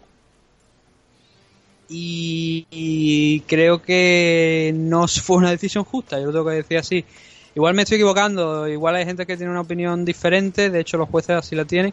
Pero yo creo que ayer Cejudo no hizo lo necesario y tampoco realmente él cuando luego llegó a la rueda de prensa y le preguntaron, lo dijo tal cual, o sea, no, vine a hacer un combate extraño porque sabía que era la única posibilidad que tenía de ganar. Vamos a ver, vamos a ver qué podemos decir de esto. Bueno, el primer round creo que quizá uno de los asaltos más, más claros ¿no? del combate para Demetrius. Eh, hay un hecho aquí muy, muy extraño, que Cejudo entra con una stand más propia de karate que de otra cosa, ¿no? Hay que recordar que, bueno, Cejudo es medallista olímpico, ¿no? De, de. Y hay un giro que hace extraño con el tobillo izquierdo, se le queda clavado completamente. Y, pero como lo dijo Joe Rogan, parecía que había dejado de funcionar por un segundo y se le quedó clavado, ¿no? Y entonces aquí en el momento donde un chimpancé aparece por detrás y grita José Canseco, ¿no? Oh, qué rico. Porque, o sea, fíjate si se hizo daño que tuvo que cambiar a Southpaw. Él salió con todo, ¿vale? Y al hacerse daño en ese tobillo tuvo que cambiar a Southpaw porque claro, Johnson había visto y dice, hostia puta, se ha hecho daño, ¿no? O sea, como la deje al frente, lo voy a fundir a, a que fue una de las claves y una de las armas principales a lo largo del combate de, de Demetrius Johnson, hasta el punto que, si miramos las estadísticas, estamos hablando que fueron 39 golpes conectados a las piernas de Demetrius Johnson. Y eso parece que los jueces no lo llegaron a tener en cuenta en ningún momento. Y para que veas sin la gente un poquito de cuántas conectó por, por asalto tenemos 12 en el primer asalto, 6 en el segundo, 9 en el tercero, 5 en el quinto, en el cuarto y 7 en el, quinto. Todas iban yo, bueno, todas no, pero muchas de ellas iban haciendo daño y se notaba que Henry Cejudo no estaba cómodo con esas Lesky. Entonces, igual habría que tener algo más de valoración. En cualquier caso, el primer round, como te digo, fue una de, de las claves, ¿no? Esa, esa middle key, esa low key. Ninguno realmente estaba conectando, eh, no se conectaron muchos golpes claros con las manos a lo largo de todo el combate. Algunos sí, obviamente hubo, hubo algunos, pero no realmente no hubo una, una diferencia en striking muy, muy grande. Tanto lo suficiente como para quizás decir, pues la victoria es un combate cerrado, ¿vale? Es un combate cerrado, pero como te digo, creo que Demetrius Johnson no mereció la victoria aquí. Demetrius ganó este primer asalto, en el segundo eh, sí que es verdad que aquí Cejudo estuvo un poquito más acertado, parecía más, más recuperado. Eh, como te digo nuevamente, Johnson seguía con, con, la Lesky, con la Lesky. Aquí parece que sufrió un poquito para encontrar la distancia que había encontrado en el primer asalto. Y sobre todo la parte final de, este round, donde se judo derriba a, a Demetrius Johnson con un trip por dentro, no por fuera, sino por dentro, barriendo la pierna por dentro de, en el clinch. Aterriza en half guard. Y aunque DJ acabó escapando sin sufrir demasiado daño, como no hubo una diferencia muy grande en ninguna de las facetas del combate, ni tampoco, o sea, y también eh, Cejudo estuvo intentando lanzar golpes en el suelo. Bueno, le puedo llegar a decir que fue, a pesar de como ya te digo, que no hubo un gran control en el suelo, puedo decir que este segundo salto pues se lo puedo dar a Cejudo, sí, ¿por qué no? El tercero de, los asaltos, y permíteme que cierre esto porque si no me, voy a seguir liando, Em, aquí está el tercero. DJ empezó un poquito más a corregir los errores que había tenido en el segundo salto, en el sentido de que había cedido un poco más eh, el control a, Cejudo en el combate, intentó presionarlo. Eh, Cejudo volvió a intentar, intentó varios, intentó bastantes takedowns a lo largo del combate. Creo que el número total de, de takedown conseguido por, o sea, intentados por, por Cejudo estuvieron por encima de los 10 aproximadamente. Y aquí en este tercer asalto, como te digo, eh, DJ intentó empezar dando control a la situación. Cejudo volvió a conseguir un, trip que acabó más bien en un standing headlock, en un headlock de, pie. Em, hubo un detalle que fue distinto al primer combate y es que en el primer combate Demetrius Johnson destruyó a, a Henry Cejudo en el clinch a base de codazos y rodillas Aquí no tuvo esa explosividad de Metro Johnson en ningún momento del combate. A pesar de, como ya te digo, en, lo que era en standing, sí que parecía que tenía una ventaja y estaba consiguiendo una cierta ventaja. judo aquí, si en este tercer asalto iba empezando a contrarrestar un poquito las la Lesky y vaya con el timing más adecuado, pero aún así seguían sumando y, sumando y sumando y sumando las Lesky de, de Demetrius Johnson. De hecho, en este tercer asalto, como decía, fueron nueve. Y aquí tenemos otra, o sea, otra de, de los grandes momentos de, de Demetrius Johnson, de lo complicado y lo completo que es Demetrius, ¿no? Hay dos takedowns, pero en los dos simplemente él se escapa rodando, haciendo, haciendo un scramble e impidiendo que eh, saque nada Cejudo de, de esos takedowns. Entonces, como te digo, después de conseguir esa mínima diferencia en golpes, aquí lo tenemos, por ejemplo, las cifras 20 a 10 en golpes, 71% de los golpes de Demetrius Johnson impactaron por un 33 solamente de, de Henry Cejudo. Creo que los propios números hablan por, por sí solos y debería ser un tercer asalto para Demetrius Johnson. Aquí tenemos un 2-1, ¿no? El cuarto yo creo que es quizá también uno de los más polémicos junto con, con el, creo que el segundo quizá. El cuarto es polémico, yo aquí tengo apuntado un 10-10, porque creo que es lo más justo. Es difícil, ¿eh? Un 10-10. Es muy difícil, no sé si tú has tenido la oportunidad de ver el combate, pero espero que nuestros espectadores sí, y creo que estarán de acuerdo en que es muy difícil juzgar este, este cuarto round por el simple hecho de... Dos estaban perfectos, es que estaban perfectos los dos. Claro, pero el problema de este asalto es que es tan igualado, y vamos a explicar por qué es, igualado. Demetrius Johnson arriba, es lo que he dicho, eh, Johnson estaba mucho mejor arriba que, que Cejudo. Y en este, tercer, en este cuarto round estuvo mejor hasta que llega un punto en el que Cejudo consigue derribarlo, consigue top position, no, no recuerdo si fue half guard, media guardia o guardia, creo que alternó entre media guardia y guardia. Pero en ningún momento realmente de este tercer asalto, uh, Cejudo dio una imagen de o sea, de sacar algo de ese takedown. Si miramos de hecho el número de golpes, vemos que solamente lanzó 5 golpes en posición superior, de los que solamente impactó 3. Cierto. Lo cual yo creo que los números, como digo, hay en, en algunas ocasiones que los números no demuestran lo que pasó, pero aquí están ahí para apoyar esa gente que dice, no, que consiguió el takedown e, e hizo daño. No, el takedown no es sinónimo de haber ganado el asalto. Sobre todo si es el caso en el que Demetrius Johnson no está dominando por completo arriba, pero sí que está haciendo algo más de lo que está haciendo Sejudo. Entonces, yo, sabiendo cómo son los americanos, sabía que este, este cuarto asalto y mucha gente más se lo iban a dar como un 10-9. Y esto hubiese sido perfecto hace dos años, pero no ahora con este con el cambio de normativa que ha habido donde primeramente se, se premia el control, o sea, el, el striking y el grappling efectivo. Y claro, me decís, bueno, se judo de arriba, es un grappling efectivo. Sí, pero no saca nada. Y es donde yo pongo el foco. Entonces, ¿por qué le doy un 10-10 aquí y no le doy un 10-9 a Demetrius o un 10-9 a Cejudo? Por el simple hecho de que está igualado, de que es verdad, de que yo considero, entro a valorar que no ha habido una diferencia grande en el striking, a pesar de que creo que, que, en este cuarto round fue favorable a Demetrius Johnson. Pero luego cuando la pelea tocó el suelo tampoco vi lo suficiente de Henry Cejudo.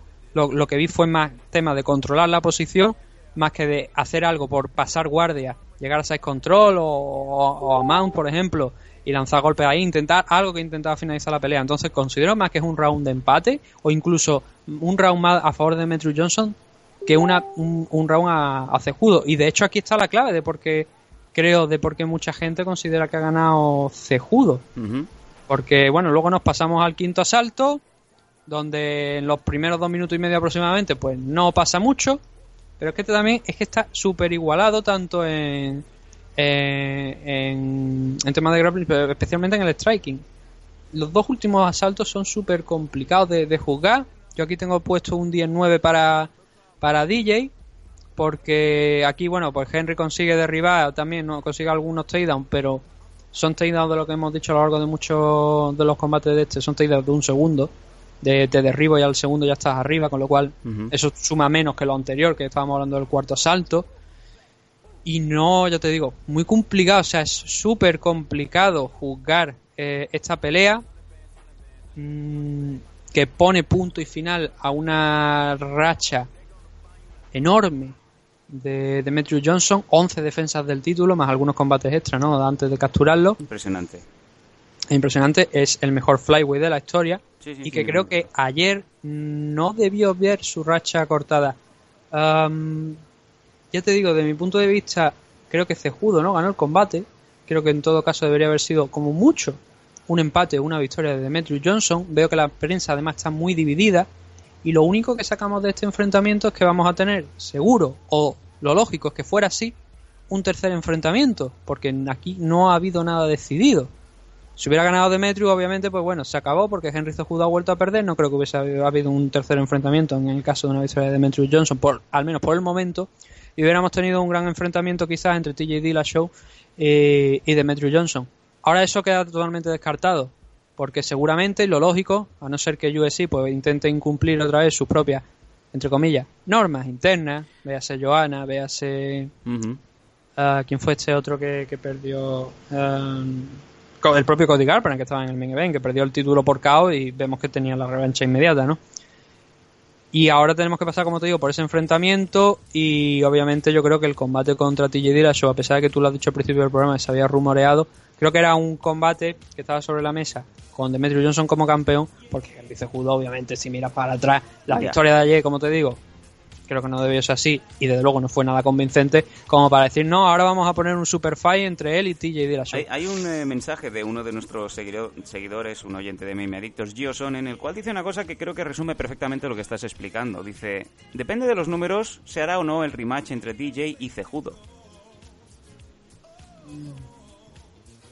Depende de, los números, supongo, de pay-per-view. Sí, las Bueno, también hay, hay una clave importante de, de quizá a lo mejor porque sí que se podría llegar a hacer a lo mejor TJ Dillashaw contra Henry Cejudo, porque a lo mejor piensan que TJ Dillashaw puede pasar por encima de Henry, entonces sería una opción, porque obviamente creo que un TJ contra Demetrius vende más que un TJ contra Henry, ¿no? Pero hay un problema de, bueno, también Demetrius Johnson que hay que decir que un auténtico señor en cuanto conoció la decisión aplaudió, mm, simplemente él no no se quejó, no puso mala cara, él aplaudió, él sabía que anoche no tuvo tampoco la mejor noche de su vida, porque todas las cosas son así, aunque yo creo que ganó el combate. Eh, Johnson no hizo, no estuvo tan brillante como en otras ocasiones. Sí que estuvo bien por momentos, pero no como te digo tan importante. Pero el problema de, que tuvo anoche Demetrius Johnson es que tuvo que hacer frente a varias lesiones que iban provocándose ahí en, en pleno combate. Hasta dos, cuenta, eh, cuenta Demetrius, que él cree que se ha producido. Y una de ellas incluye una rodilla, ¿no? Una lesión grave de, rodilla. Eh, no solamente la lesión de rodilla, sino también que se rompió. Que, tiene la sensación, obviamente, está, esto fue en la rueda de prensa, hay que hacer pruebas médicas, ¿no?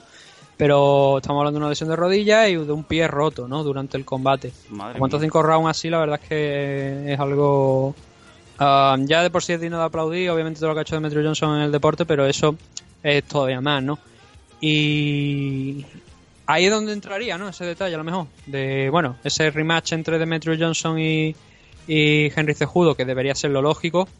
Igual podría retrasarse tanto en el tiempo por esas lesiones de Demetrio Johnson que a lo mejor podrían meter a Henry Cejudo contra alguien antes. Y a lo mejor ahí sí puede ser que entre TJ y Dillashaw, pero creo que el propio TJ tiene gente por detrás, como Moraes, como Dominic Cruz, que podrían enfrentarse nuevamente. Y además Dillashaw yo creo que le, gustaría un enfrentamiento contra Dominic Cruz, teniendo en cuenta que fue el hombre que le arrebató el título, ¿no? Ya venga la de... Bueno, ha vengado no, le, quitó el título a Cody Garbrandt, le ha vuelto a ganar en el main event. Y, ahí, y a lo mejor TJ Dillashaw también tiene gente por detrás que debería ser más interesante que Henry Cejudo, ¿no? Vamos a ver cómo queda la situación. Yo te digo, son dos divisiones totalmente ahora mismo distintas sobre todo la de Henry Cejudo, sobre la de la Flyway ahora mismo con la victoria de Henry Cejudo, sobre una puerta totalmente nueva, porque hay ahora sí que hay retadores de cara al campeón. Bueno, se activa la división. Claro, se activa la división. Tú bien lo has dicho, ¿no? Al, haber un cambio de campeón, pues se activa la división. Eh, pero siempre hay que tener en cuenta ese enfrentamiento entre Demetrio Johnson contra Henry Cejudo, que creo que ya no es por el combate en sí de ayer, es porque no hemos visto un luchador que haya caído por KO o por una sumisión que lo hayan finalizado y que mínimo también por respeto a lo que ha sido el mejor campeón de la historia reciente de UFC. Venga, nos vamos al main event de este UFC 227. Va a ser complicado, te voy a pedir celeridad. Llevamos casi dos horas. No hay mucho de dos formas de comentar, fue el primer round. Por eso mismo. Y eh, es un combate curioso porque eh, durante mucha gente, incluidos los MMA adictos, hicimos una encuesta en donde con quién vas, ¿no? Básica y, llanamente con quién vas de los dos. Y el 55% de los encuestados nos dijeron que con Cody Garbrandt. Todas las apuestas y todas las, eh, digamos, todas las encuestas que he visto daban a Garbrandt como favorito, por lo menos la gente va con Garbrandt. Mi, pregunta es, ¿qué, ¿qué tiene Dillashaw que a la gente no le gusta? Pues mira, Dillashaw en la Bantamweight, campeón, y eh, nada que objetar. Se cepilló a Cody Garbrandt en el primer asalto, en cuatro minutitos. TKO, Nathan. Mm. Am, ¿Qué tiene uno y otro? Es complicado realmente de, de decir. Eh, ¿Qué es lo que sabes lo que pasa? Que eh, Cody Garbrandt es un tipo malo, por así decirlo. Incluso hasta el punto de que esta semana ha estado en tela de juicio porque ha estado hace unos cuantos años pues puso unos cuantos tweets ah, con la palabra en word, es decir, niga. Para que nos entendamos, ¿no? Vaya, la palabra era niga, escribió pues varios no tweets con la digas palabra más. niga. No lo digas más. Joder, yo digo lo que escribió eh, Cody Garbrandt, escribió niga. Otra vez. Entonces, venga. ¿qué pasaba? Coño, hay una canción que se llama Niga, Niga, Niga, Niga.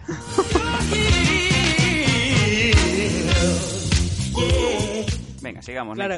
Entonces, tras estos tweets con la palabra niga, llegaron las acusaciones de racismo. ¿Ya? ¿Ya se te ha pasado el- el- la fiebre? Ah, entonces, eh, llegaron esas acusaciones, obviamente, de que si aquellos comentarios pues, habían sido racistas, tal y cual.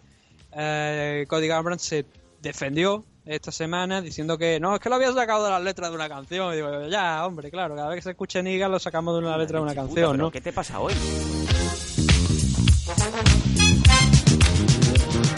Venga, siga. Vamos a ver, estoy informando puramente de lo que dijo. Te Cody recreando. Te estás Y recreando. aquí Adelante. no vamos a tapar la... O sea, aquí no. No. hay un mono. Bueno, sí hay monos, ¿no? Pero no hay un mono Venga, adelante. que, que no sé si debería decir esto con teniendo en cuenta lo que estamos hablando. Pero eh, no hay un mono que presione un botón que suene en la fo, no hay un pitío, ¿no? Venga. Entonces, yo digo lo que dijo Cody. Lo estamos Y Cody dijo eso tal cual. pero- Adelante. y decía que lo había sacado de la letra de una canción. Eh, claro, obviamente sabemos que hay canciones así, ¿no? Pero eh, no parecían realmente letras de, o sea, palabras ni frases sacadas de una canción. Bueno, el caso es que eso quedó ahí. Y el problema con TJ Dilla Show es que no tiene la mejor popularidad posible. Lo vimos ya cuando entró en, en el Ultimate Fighter aquel, cuando le cruzó la boca a Denis Bermúdez. ah. y en aquel entonces ya iba entrando, pues era el chulo, por decirlo. Era el máximo favorito y era el chulo de turno porque ah, era un treno el Alpha Male, ¿no? Y ya levantó por aquel entonces pues malas sensaciones, ¿no? Ya que iba creando un ambiente que no le caía demasiado bien a la gente. Luego también es verdad que ya te digo, esto ya por mi parte, yo lo había visto entrenar con Takeru y el campeón de, de K1 y aquella aquella polémica imagen también donde le cruzó la cara una vez ya había acabado el round simplemente eh, gratu- de manera gratuita, ¿no? Entonces obviamente la popularidad de TJ de la Show tampoco es la mayor del mundo, y aparte que es que, no sé, es que parece buena gente y todo también, pero... eh, yo qué sé, yo no lo entiendo, ¿no? Era, era un combate igualado en sí, no hemos hablado de es que no de cojones, déjame que hable de lo que es el combate que no hemos hablado de ello. Venga. Eh, Dila Show, a, a ver, hay una cosa que no entiendo de Cody Gambran, eh, que es donde hecho donde se va. Bueno, hay un golpe de, de Cody Gambran que hace tambalearse a Dila Show, se le echa encima, hay un scramble, van al suelo, Dila Show se recupera pronto, se, se, levanta y aquí es donde voy yo. Ah, hay tres hooks consecutivos, pero de uno y otro, o sea que a lo Gomi Guilar, ¿sabes? De mm, pego el golpe, fallado, vuelvo a pegar otro y el problema aquí es que eh, son dos formas diferentes de lanzar los golpes y de encajarlos. TJ mete la cabeza hacia un lateral y suelta el gancho con cierto swing y eh, Cody Garbrandt suelta el golpe desde más atrás sin mover apenas la cabeza esperando que se golpee. ¿Qué pasa? Que si- obviamente si ese golpe con más potencia o bueno con más recorrido que el de que el de TJ, el de TJ Dillashaw impacta cambia el combate. Pero si no impacta ¿qué pasa? ¿Qué tenemos? Pues que Cody Garbrandt se comió tres hooks de derecha consecutivos de, de Dillashaw con mucha potencia y el tercero lo tumbó y lo mandó a la lona. Lo vio, lo vio Cormier una y otra vez, que eh, cargaba demasiado visiblemente la mano. Entonces TJ tenía esa fracción que le daba una anticipación que, como bien dices, hasta tres veces eh, lo pilló. Es que por eso te digo que es absurdo. O sea, si tú estás viendo que tú lanzas ese primer golpe y que, hostia, me lo han devuelto y yo no he impactado, lanzas el segundo, joder, debería haber algo en el cerebro, pero por pura supervivencia de Cody Garbrandt que diga, bueno, voy a salir de aquí porque esto no me está siendo efectivo. Claro, entiendo que le vio un momento de, debi- de- de- debilidad de TJ Dillashaw al irse al suelo y pensaba que igual podía finalizar la pelea ahí. Y teniendo en cuenta lo que le pasó en el primer, en el primer combate, entiendo que igual el ímpetu le llevó a cometer ese error, ¿no? De, encajar tres, tres ganchos consecutivos de TJ Dillashaw y que el tercero pues lo mandara a la lona. Ah, consiguió recuperarse levemente, pero volvió a lo mismo nuevamente. Es que, o sea, la película de ayer son uh, right hooks de TJ Dillashaw a la contra y todos impactando y provocando que, pues, que finalice el combate. No de esa manera, porque eh, TJ Dillashaw ya lo hemos dicho, no es un luchador en sí mismo que sí que tiene muchas victorias por KO, me parece que son ahora mismo creo que se sitúan 8, no sé si son 8 victorias por KO eh, recientemente, pero no es un no es un caos de un solo golpe, es un caos de ir picando piedra. A Garbrandt sí que lo habíamos visto en alguna ocasión poder mandar por lo menos al suelo por completo a, a mucha gente de un solo golpe, pero TJ Dillashaw eh, en pocas ocasiones contra Renan sí que recuerdo que en uno de los golpes lo mandó al suelo, pero no, no es común, por decirlo de alguna manera. Y de hecho la finalización, o sea, yo te digo, a, Cody Garbrandt no lo llega a noquear, o sea, no le llega a apagar las luces por completo, dejarlo en el suelo o por lo menos muy mal herido porque eh, si Herding no llega a parar el combate, sí que es verdad que estaba muy afectado y sí que es verdad que seguramente Dilas hubiera continuado el asalto y hubiera acabado el combate, con lo cual es una buena parada de Herding. Pero Cody, o sea, tú lo veías que en ese momento que estaba moviendo la cabeza, que estaba apareciendo, estaba empezando un poquito a recuperarse, ¿no? No se quejó con la, con la parada, pero es lo que quiero decir, que te da la sensación como que TJ Dillashaw te gana más por saturación, por un caos técnico, que por un caos que te pueda tumbar directamente con un solo golpe, ¿no? Cosa que sí tenía Cody, que era quizás lo que yo creo que puede llegar la gente a pensar sobre, sobre esa encuesta que tú decías al principio. Y que de hecho yo también, valorando uno y otro, pensaba que, a pesar de, como te digo, de esas buenas victorias de TJ Dillashaw por ti que yo, pensaba que Cody Gambran podía no quedarlo de un solo golpe y que eso obviamente siempre te coloca como leve favorito, que no lo era en las apuestas, pero sí que el margen que tenía era mm, tan pequeño, muy, muy, muy pequeño, creo que estaba en 100 más 125 eh, Cody Garbrandt y no, más 110 me parece Cody Garbrandt y más 125 Dillashaw o algo así, pero el margen era muy muy pequeño, era muy igualado. Y nuevamente pues bueno, ya te digo, creo que anoche me, a mí me parece a pesar de y esto es eh, desde mi punto de vista así, a pesar de los dos victorias por yo de TJ Dillashaw, creo que los dos combates han sido muy igualados y que podía haber ganado perfectamente cualquiera, pero Dillashaw demostró tener un poquito de más inteligencia y más tranquilidad, quizás y demás técnicas a la hora de derrotar a Cody eh, sabiendo cuándo golpear y cómo golpear. Eh, si Cody es capaz de corregir esos fallos, ese ímpetu excesivo que tuvo anoche, creo que puede tener más oportunidades. Pero es algo que tiene que corregir. Y lo peor, lo peor al respecto de esto es que ha quemado su segunda oportunidad contra TJ Dillashaw muy pronto. Y eso le puede perjudicar de cara al futuro. Mm y veremos qué va a pasar, pero mm, hay que recordar, como bien se ha estado comentando, este Garbrandt era un Garbrandt diferente, un Garbrandt precipitado y habría que ver si realmente esa lesión que arrastra de, espalda ha tenido buena parte de culpa de, esa ansiedad que le hemos visto dentro de la jaula y, mm. poco que decir, porque es que mm. Dillashaw ha estado tan sobrado que, o sea, prácticamente yo creo que ahora mismo lo que más le interesa es ir a por cejudo por, por asegurarse otro combate interesante, porque... Eh... Mm, sé, Moraes está ahí y Dominic Cruz también está ahí. Sí, pero a Dominic Cruz recuerda cómo, cómo quedó después de pasar por, por la plancha de Dillashaw. No, no, de hecho fue Dillashaw el que pasó por la plancha de Dominic Cruz. Eh, perdón, de Garbrandt. Eso sí. Garbrandt, ahora sí, ya bueno, pero a ver, tampoco...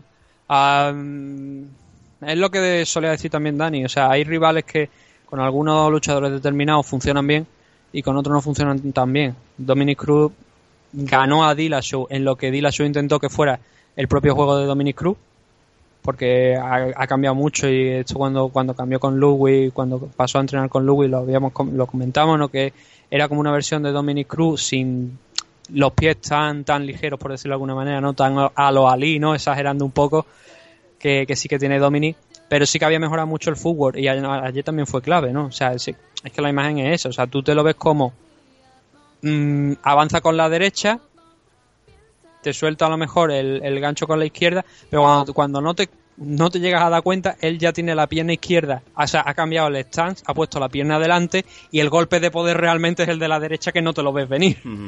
Por eso era complicado y por eso es el punto fuerte de, de TJ Dillashaw, pero ahí también trabaja muy bien Dominic Cruz. Entonces, eh, la diferencia con Gambran es esa, ¿no? Que Gambran es un luchador que no hace esos cambios y que tenía la potencia suficiente también además cara para, para combatir a Dominic Cruz. Aparte Dominic consiguió el título, creo que después me parece conseguir el título contra TJ Dillashaw, directamente se enfrentó contra Cody Garbrandt, si no estoy muy equivocado. Y claro, venía de un combate de una victoria, pero recuerdo el parón tan grande que había tenido tantos años, entonces un periodo de adaptación que tenía. De todas formas, yo no, yo no sé Dominic Cruz ahora mismo en qué situación está, porque no está bien, está sentado cómodo comentando para, para el tema de la FO y tal igual. Así que no, no sé si, supongo que volverán, obviamente, pero a ver, la verdad es que TJ de la Sosa queda con nombre interesante. Yo creo que el primero de la lista ahora mismo, si no queremos enfrentar a Dominic Cruz, es Moraes. Moraes es el luchador que tiene que pasar ahora mismo por TJ Dillashaw porque lo ha ganado, que se lo ha ganado, que ha derrotado a todo lo que le han echado por delante últimamente y además de forma espectacular. Venga, vamos a los eh, bonus que fueron eh, dados a los siguientes. Fight of the Night, Henry Cejudo contra Demetrius Johnson, este no tenía ningún tipo de duda. Y las actuaciones de la noche se llevaron el bonus extra TJ Dillashaw y Renato Moicano. Y sobre bolsas, lo que sí que se ha, ha salido a la luz antes de tiempo es que TJ se embolsó 350 mil dólares por ganar a Cody, que se llevó 200.000 por presentarse. Y Henry, eh, Henry Cejudo, perdón, 108.000 por contra Demetrius, 380.000 solamente por presentarse. A mí me llama mucho la atención que Alex Pérez no se llevara el... El de la performance. No, un performance. Bueno, se lo dieron a Moicano. Sí, porque o sea, fue tan, arro tan arrollador y eh, esa es la clase de actuaciones que precisamente le gustan a Dana White. Se la dio a Moicano, estaba más alto en la cara. Yo no sé si es que a lo mejor Dana no estaba sentado en la, en la mesa cuando vio eh, cuando se produjo el combate de Alex Pérez. Fíjate tú, eh, Dana, fíjate tú, Dana, cómo estaba, que le puso el cinturón al revés a, a TJ, eh, perdón, sí, a, a, Henry y le dio igual. Porque vio que cuando, ya, cuando, le, cuando ya le está poniendo las, los enganches traseros, ya se dio cuenta Dana White que, que eso algo iba mal, que iba al revés. Mm, le dio igual. O sea, he didn't give el a fuck. del mundo de la MMA. Didn't give a fuck. ¿Vale? O sea, triste. Triste que tu foto sea con el cinturón al revés. Ya, bueno, pero ya te digo, se lo corrigió, lo vio Joe Rogan y justo cuando le iba a realizar el principio de la entrevista, lo digo, pone, a ver, te has puesto al revés, vamos a ponértelo al derecho. Sí. Y se lo puso y tal. ante la duda, pónselo en el hombro y ya que haga lo que le dé. Claro que sí. Y bueno, pues esto ha sido UFC 227. Ahora está bien porque tenemos una pausa de prácticamente todo el mes. Hasta el día 25 no tenemos UFC, así que Nathan va a poder respirar. El evento que nos viene... además dentro de poca fecha tenemos también otro evento de Racing. El evento que nos viene a final de mes ya es el de... Yo creo que la semana, es la semana que viene. Justin Gaethje contra James Vick, así que bueno, ya, ya habrá tiempo suficiente para, para pensárselo. Venga, nos vamos a ir directamente ya con lo, con lo expuesto y con lo visto a otra, a otra cosa.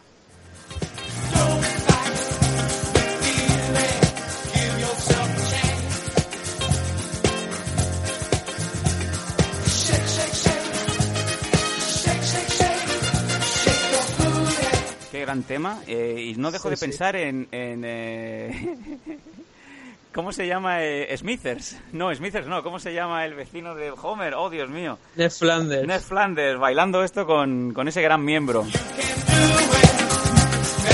Con discos tú, ¿no? Y muchos más. Sí. Bueno, pues hoy no tenemos el shape sheet, se ve que nuestro, nuestro becario se ha olvidado, pero bueno. Nada, ya queda todo dicho, dos horas de programa, espero que os lo hayáis pasado bien. ¿Y algo que quede en el tintero que quieras comentar, Nathan? Uh, no, bueno, Show ha dicho que que cree que Henry Cejudo no merece ese super fight. Muy bien. Con que estoy de acuerdo. Bien. Que la semana que viene, creo que es cuando es el evento de Rising, el Rising 12, así que supongo que este fin de semana, esta, esta semana hablaremos un poquito más para el tema del Patreon. Que tengáis en cuenta lo que hemos comentado al principio de la segunda parte del programa del tema del Patreon y nos mandéis vuestra respuesta y que eh, me voy a comprar un mayor mono oh. para darle una palmera que me abanique porque joder que calo. Mayor mono, esto es nuevo. Mayor mono. Mollo, como el de, el de Homer. Ah, qué malo. En fin, queridos amigos, muchas gracias por haber llegado hasta aquí. Como siempre sabéis, eh, somos eh, no somos la referencia, somos la resistencia. Esto es MM Adictos. Y los que ya hayáis empezado las vacaciones, pues oye, a disfrutar de este mes, que luego en septiembre, cuando vosotros lleguéis a, casa con la llorera, el que se va de vacaciones soy yo. Venga, que eh, lo paséis bien. Nos vemos la semana que viene aquí en MM Adictos. shake, shake. shake. shake